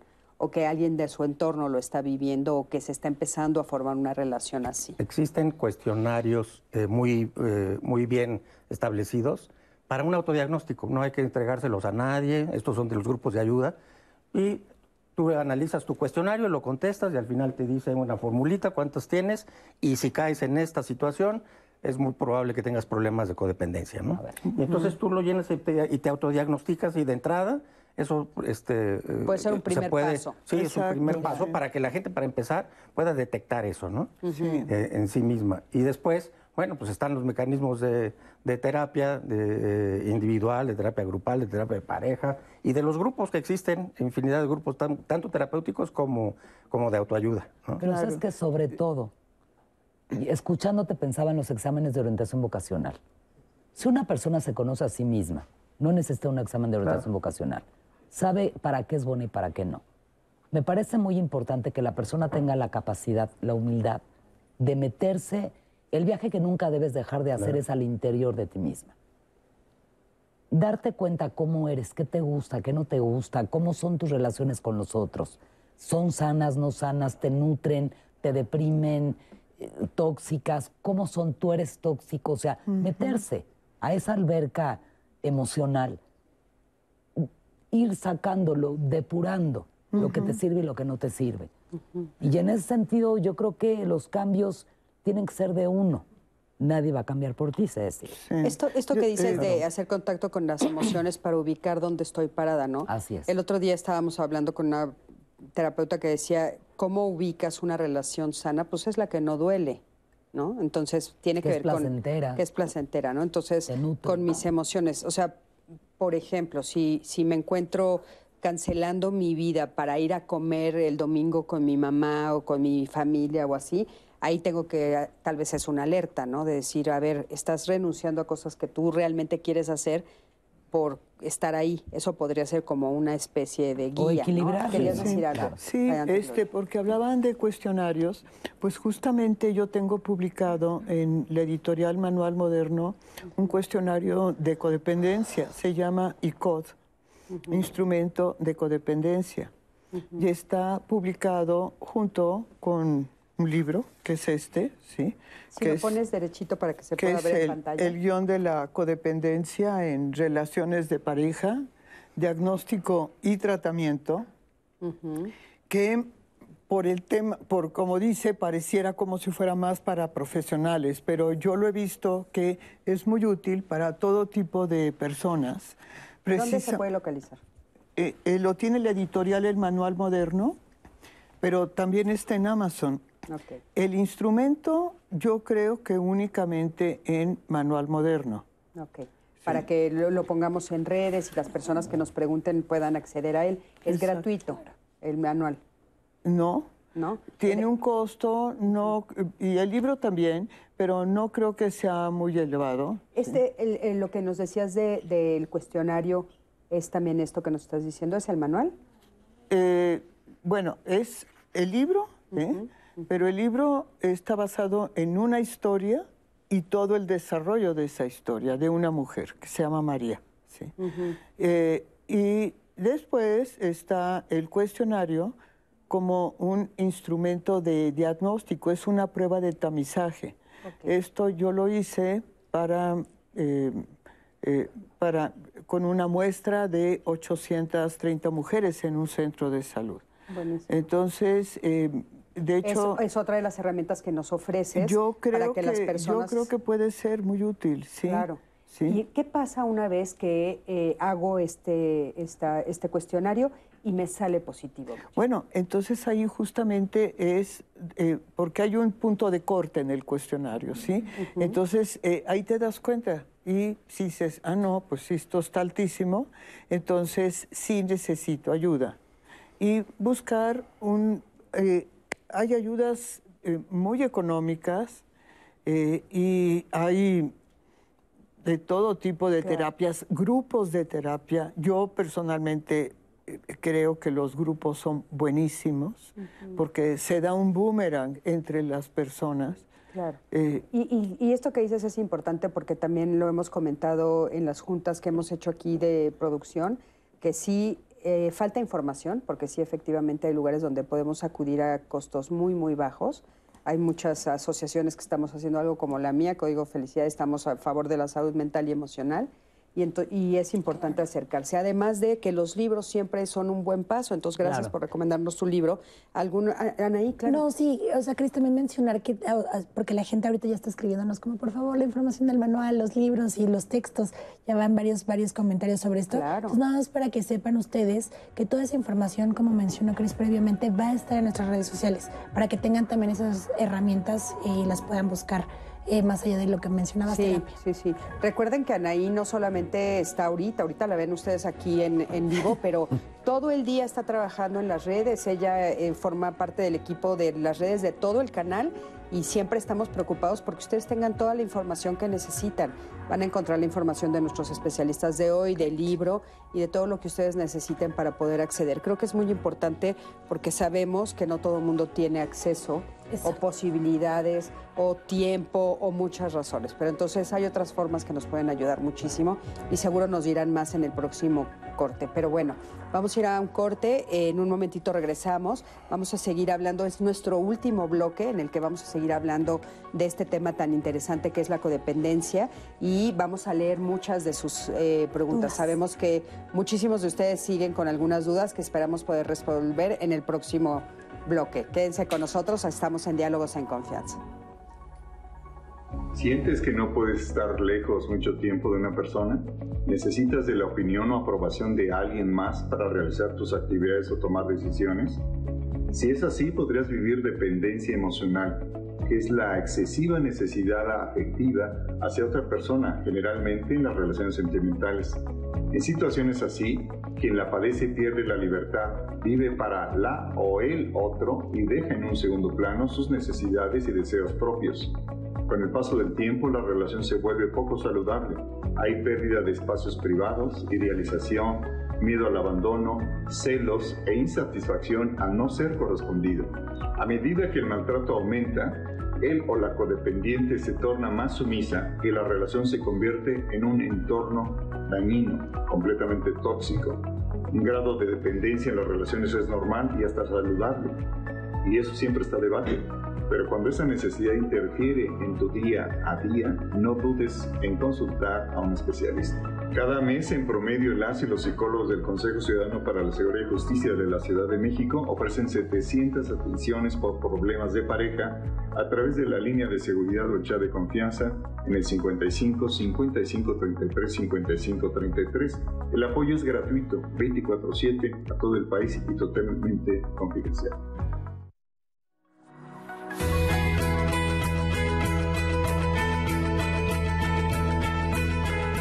Tener límites claros nos ayuda a ser responsables de nuestra propia vida y nos lleva a la autosuficiencia.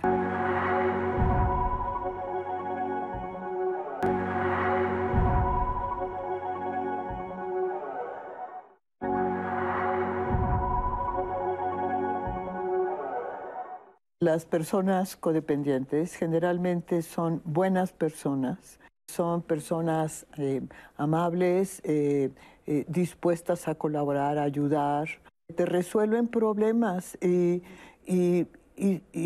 son personas empáticas generalmente. El problema es para ellos, porque cuando ellos tienen necesidad de algo y esperan recibir una retribución de la misma manera, no sucede así. Se deprimen, se sienten mal y, y, luego acaba ocasionando problemas.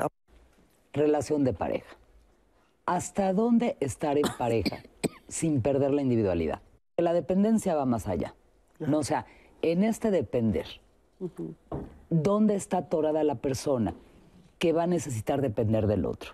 Una persona dependiente va a buscar otro dependiente inconscientemente.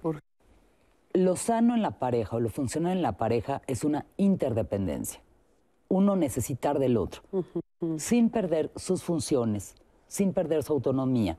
Van a haber actividades individuales, actividades de pareja, actividades familiares. Cuando yo renuncio a dejar de hacer mis actividades individuales por el otro y para el otro, ahí ya habría que ver qué tanto se está convirtiendo en una codependencia. Frustración de no recibir lo que espero. Estoy dando, dando y dando.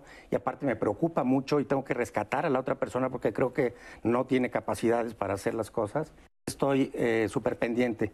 Pero cuando la otra persona no responde, y lo dice él, empieza mi angustia, empieza mi ansiedad, empieza también esa actitud intensa, muy, muy característica de, la codependencia, de una intensidad eh, poco tolerable, porque ya el aparente amor, ahora estoy sufriendo por eso, ¿no? Entonces, este, en realidad ya estoy cayendo en una conducta de codependencia, está totalmente fuera de lo funcional. El origen de la codependencia como tal, de entrada es, es una eh, condición humana emocional. Es una, una caracterizada por eh, una actitud compulsiva en muchos sentidos, pero muy enraizada desde, desde la más profunda infancia.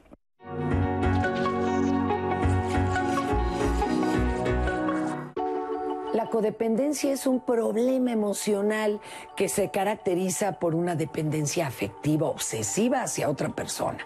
Este tipo de relaciones codependientes son frecuentes en familiares que cuidan de enfermos crónicos eh, o de un familiar con alguna discapacidad o con adicción, en donde el codependiente se convierte en un aliado inconsciente de la enfermedad, consecuentando al enfermo, dependiente de su problemática y consecuencias.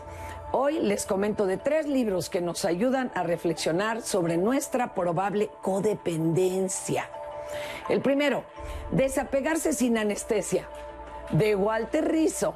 El libro trata sobre el apego que tenemos hacia ciertas cosas y personas. Y también aborda cómo abrir la mente del lector para que se convierta en un individuo emocionalmente independiente. La superación de la dependencia emocional de Jorge Casteló es otro gran libro. Este aporta consejos y formas de proceder para que sepamos gestionar la dependencia emocional, aunque no es fácil, ¿eh? Y pues tendremos que ser disciplinados. A solas de Silvia Congost, ideal para aquellas personas que hace muy poco tuvieron una ruptura y nos hace entender las fases por las que vamos a pasar, nos va diciendo cómo superarlas. Tres libros, ¿eh? Que bien pueden ayudarnos, así que no dejes de considerar la ayuda también de un profesional, si es el caso, o si te sientes ante un mundo sin soluciones o en plena desesperación. Se vale pedir ayuda de un profesional. Para Diálogos en Confianza, Fernanda Tapia. Muchísimas gracias, Fer. Y bueno, tenemos una pregunta que, me pidieron de la producción hacerles. En las adicciones, al depender de un adicto, ¿eres coadicto? Es, es, justamente lo que decíamos hace un rato, que así se les llamaba antes, pero se detectó que la propia característica de quien está vinculado con el adicto tiene sus propios patrones de, comportamiento y son y es a lo que se le denomina ya la codependencia como tal. Entonces sales de víctima, de ser la víctima del alcohólico, para ser responsable de ti y hacer responsable al alcohólico. ¿Querías decir algo? O sea, eres adicto al adicto. O sea que este tema de la codependencia es un tema que, eh, que yo elegí como una muestra de un eh, guion transgeneracional, de un patrón de relación transgeneracional. Porque desde hace tiempo, bueno, eh, de hecho la investigación de mi doctorado fue justamente sobre eso. Entonces hay varios eh, guiones transgeneracionales, la codependencia es uno, hay otros. ¿Qué quiere decir un guion transgeneracional? una, un patrón de relación que se repite de, una generación a otra. Pero muchas veces, y allí está, hay una cosa curiosa, porque muchas veces salta una generación y muchas veces va cambiando de mujer a hombre, de mujer a hombre. Entonces, hay varias cosas interesantes en eso, ¿sí? Esto que comentas es importante, porque si pensamos en algo transgeneracional, y estamos hablando de las codependencias, de los abandonos, me parece muy importante no juzgar a la ligera en qué sentido. Si yo pensara en la Segunda Guerra Mundial, donde hubieron gentes o en guerras que han habido pérdidas, han habido abandonos, los sobrevivientes de alguna manera con las nuevas generaciones, lo que tratan de hacer es preservar a los seres queridos, no volver a repetir estas pérdidas y abandonos. Y en ese sentido a lo mejor son familias o situaciones muy características donde se puede fomentar la dependencia, pero entendiéndola desde otra manera. ¿no? Claro, desde, desde un dolor del pasado. Exactamente. Oye, eh, también algo que comentó Fer que creo que no pusimos sobre la mesa y que me gustaría, aunque fuera de manera rápida, eh, cuando hay un enfermo en casa. Dijo, Ah. nos comentó Fer. Sí. Sí, yo creo que eso eh, es, es complicado porque pues eh, va a necesitar ayuda, por Claro. supuesto. Sí. Entonces, eh, y generalmente em, eh, hay que atenderlo. El enfermo puede ser a veces desde un niño que nace mal y los hermanitos pues tienen que, eh, muchas veces detienen sus necesidades para no causar más problemas. Entonces, esa puede ser una razón. O sea, una de las causas de codependencia es justamente eso, el, ten- el que, el, que haya una persona enferma en la familia. ¿eh? O puede ser la abuela, puede ser un hermano, puede ser alguno de los padres. Entonces, eh, eh, algún padre que necesita atención para caminar. Entonces, generalmente hay un hijo que es el que ayuda y resuelve y eh, pues es buenísimo. Pero ¿qué le pasa a esa persona? Si va de- eh, dejando su propia vida, después va a seguir haciendo lo mismo en sus relaciones cercanas, ¿eh? rescatando gente en relaciones de pareja, en todo, y al final se va a sentir solo ¿eh? y abandonado porque, porque no recibe lo mismo para sí. Que parece una trampa, ¿no? Porque en el, en el momento que lo está ejerciendo, se está sintiendo satisfecho porque, como ustedes nos dijeron, está siendo visto, está cumpliendo algo que le falta ahí, pero después con el tiempo se le revierte. Creo es que con- terrible. Crear redes familiares, ¿no? O sea, que no sea eh, sacrificio para la persona. Es que no si hay alguien enfermo que no es fácil, pero no pero es, es, es imposible. el sali- eh, la salida. Claro, O sea, que más entre sana. todas se hagan cargo y no Así le es. dejen a uno. sí. Sistemas funcionales, con de sistemas familiares con diferentes grados de, de, función, de disfuncionalidad. Claro. Son este, eh, creadoras de los codependientes por excelencia. Oigan, vamos a, a hacer preguntas. A- Anaí nos va a decir qué está diciendo el público y le van a ir respondiendo. Adelante, Anaí, querida. Tenemos esta de Meji Baires que dice, ¿se puede ser dependiente y codependiente de manera simultánea? Sí. Pues sí, en este caso eh, hablábamos del caso otra vez el mismo de la- de- del adicto con el codependiente y a, y a su vez el codependiente puede caer en un patrón de adicción al, al alcohol. Entonces ahora él ya se hace dependiente. O sea, depender y a la vez resolver. Depender acá y resolver por otro. Y mutuamente depender uno del O sea, otro. puedes estar en los dos papeles. Excelente. Berenice Juárez eh, dice, estoy viendo el programa, pero todavía tengo la duda. Si yo, te- si yo soy una persona codependiente, me siento con miedo de estar sola o realizar mis actividades fuera de casa, ya que mi esposo siempre me acompaña. Tengo dudas, ¿eso es ser codependiente o no? Eso es ser dependiente. Ok. Eso no es ser codependiente, eso es ser dependiente. Tal vez el codependiente sea su esposo. Ok, entonces, eh, ¿le podrías eh, eh, desmenuzar un poquito nada más para que ella identifique? O sea, ella es dependiente porque depende siempre de él. Sí, sí. Esa fue la. A ver, ¿cómo estuvo? Perdón. Es, me siento con miedo de estar sola o realizar mis actividades fuera de casa, ya que mi esposo siempre me acompaña.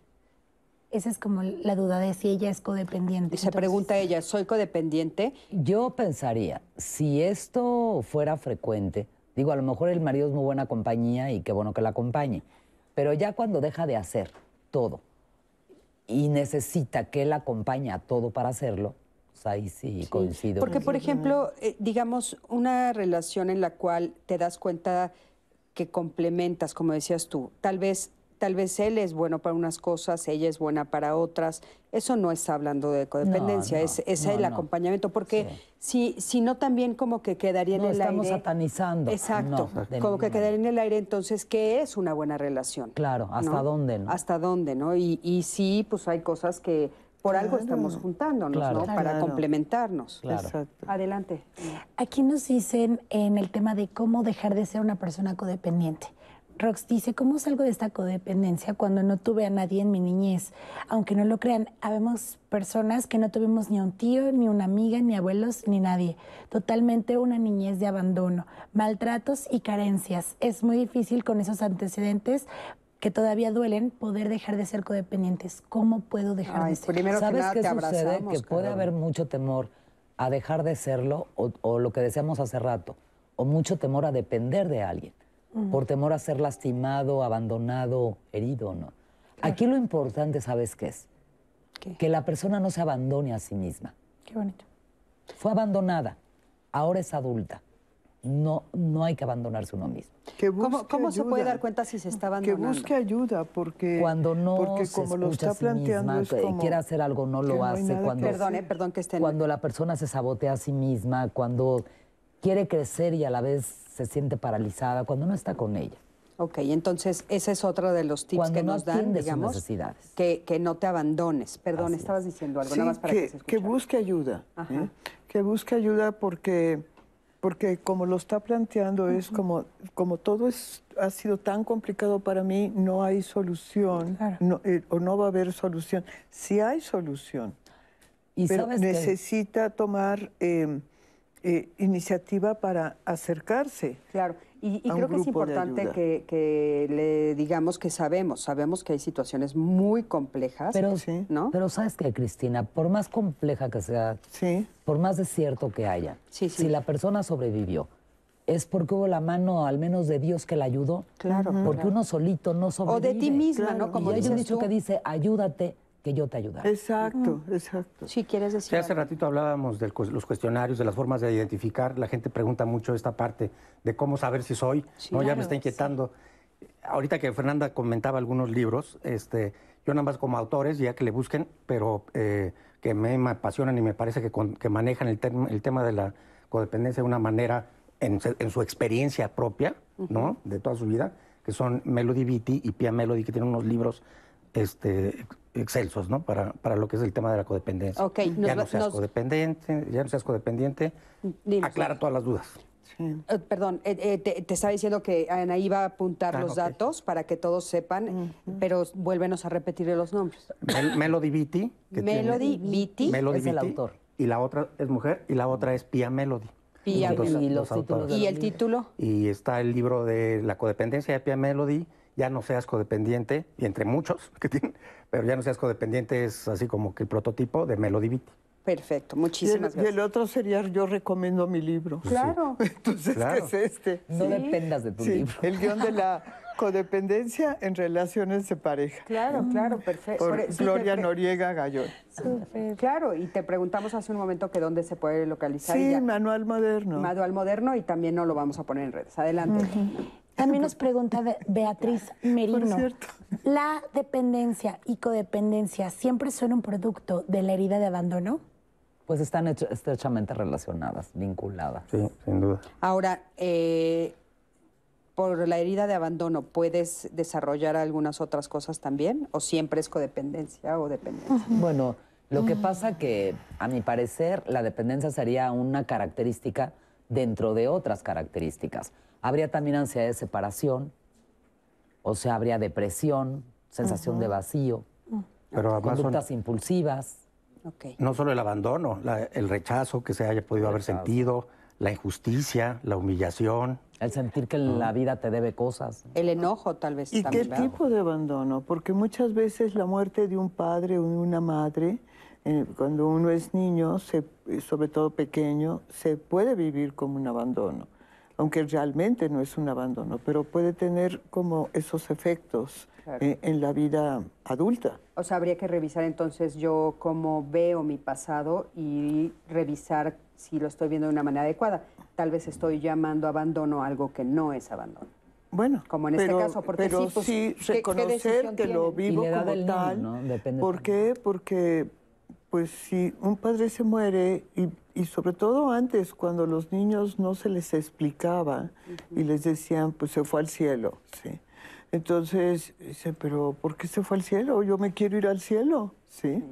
Entonces, yo quiero ir al cielo con él. ¿sí? Claro, claro. Entonces- Ahora, en esto que dices, debe de haber una gran diferencia si es suicidio, ¿no? Ahí sí. Claro. Claro. no, ahí es terrible. ¿Por qué?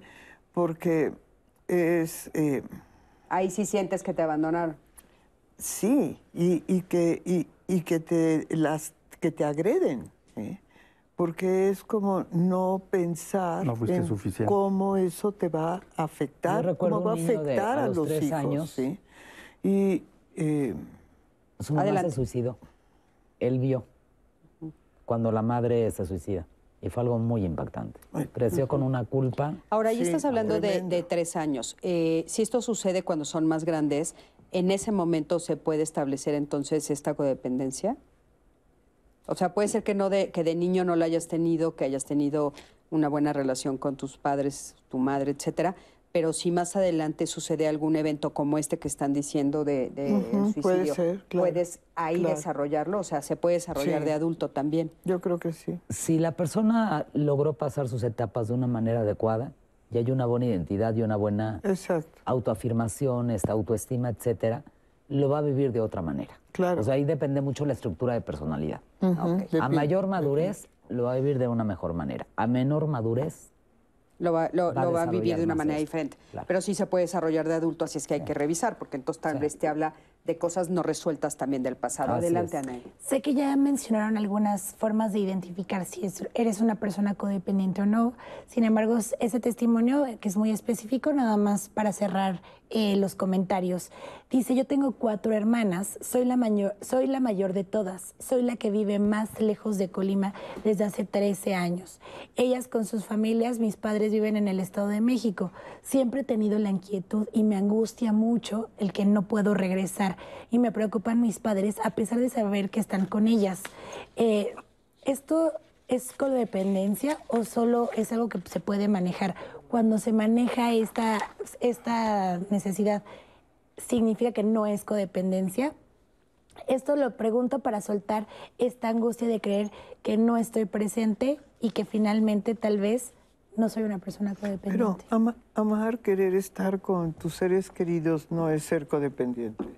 O sea, puede haber una necesidad y una preocupación de deseo, decir, claro. bueno, pues yo quisiera estar, ya están grandes, si algo pasa. Sí, ¿eh? claro. Entonces, eh, eso puede ser normal. Y cuando la relación no te genera ansiedad, angustia ni Sí, sufrimiento, sí. pues es una relación sana. Y más bien sería como prevenir, bueno, ¿qué puedo hacer? ¿Voy a necesitar ahorrar para poder hacer un viaje largo? o, o voy a visitarlos ahora más bien? Y, Ahora. y me despido de una vez eh, en, en caso de que pues parezca ya ser una enfermedad terminal, pero pues hay enfermedades terminales que tardan mucho en terminar. Entonces, pues sería como adelantar un poco ese encuentro, eh, eh, eh, valorar la relación, ¿sí? Y, y quedarte bien después de esa situación. Ma- eh, ¿qué- dile qué quieres decir. Pensando en el tema de la dependencia, para mí es más sano depender del otro, porque eso me habla que te relacionas con el otro, Claro, a estar de ermitaño. totalmente. No sí, relacionarte sí, con de alguien. acuerdo. Entonces, lograr relaciones sanas. Claro, bueno, pues es que Claro, por supuesto. estamos en ese proceso, una relación sana, sana, pues ¿dónde está? Es que es Pero una interdependencia. En realidad, los seres humanos eh, eh, somos interdependientes y aceptarlo, el Gregarios por decir. naturaleza. eh, yo, yo hago esta semejanza, o sea, una relación sana está aquí, eh, cercana. Esto sería como una dependencia mutua o codependencia, ¿sí? Esto se rompe la relación, se pierde. O sea, el contacto es fundamental. ¿eh? Claro. Pero O el sea, en contacto. pocas y breves palabras. Ni tanto que queme al santo, ni tanto Ni que tanto no que no lo alumbre. Oigan, ya estamos al final del programa. Este, a forma, ahora sí que una última frase. ¿Qué quisieras decirle al público que se quedara? Eh, Bueno, que me parece muy bien que hayan relaciones sanas, relaciones productivas de crecimiento, desarrollo. Hay que estar en esas relaciones. Cuando ya es más el sufrimiento y el dolor que lo placentero, Claro. hay que meditar qué está pasando. No hay que hablar tajantemente de que termine, váyase, no. Cambie el estilo de relación. Claro, busca alternativas. Matilde, muchísimas gracias. Al contrario. Alejandro. Gracias. Me quedo con este, ratificando esto que decías, Gloria, de, de que yo no puedo cambiar más que de mi piel para adentro. ¿no? Lo demás, en, mientras me empeñe en cambiar a los demás, voy a estar en patrones de codependencia. Cuando yo cambio y, y en consecuencia logro que pasan como casualidades o consecuencias que los demás cambien, pues ya puede ser ganancia, ¿no? Pero no es mi intención ni mi expectativa que los demás cambien. y la invitación a que, pues, que la gente que lo requiera, que eh, busque grupos de, autoayuda, que yo digo no son de autoayuda porque es una, una casa de los espejos. Ahí en la terapia de reflejo es tremenda y por eso son tan exitosos. No se promueve porque las tradiciones de esos grupos dicen que no hay que promoverlos en, medios públicos, solamente se da información a la audiencia para que lo puedan asistir a buscar como una alternativa. Como una alternativa. Y hay una literatura en esos grupos excelente también y a muy buen... Eh, Muchísimas gracias, Alejandro. Gracias. por haber venido. Adelante, Pues yo también eh, pensar en la parte positiva, porque el sanar no es nada más el ver la parte que nos daña, sino también el poder ver nuestros recursos. ¿Qué recursos tenemos? ¿Cómo los desarrollamos? ¿Qué es lo que nos ha funcionado en la vida? Vamos a seguir adelante con eso, porque esa es, esos son guiones sanos, patrones de vida sanos. Muchísimas gracias, muchísimas gracias. Gracias a los tres. de veras estuvo extraordinario. Creo que nos dejaron muchísima sabiduría, muchas herramientas. Se los agradezco de veras muchísimo.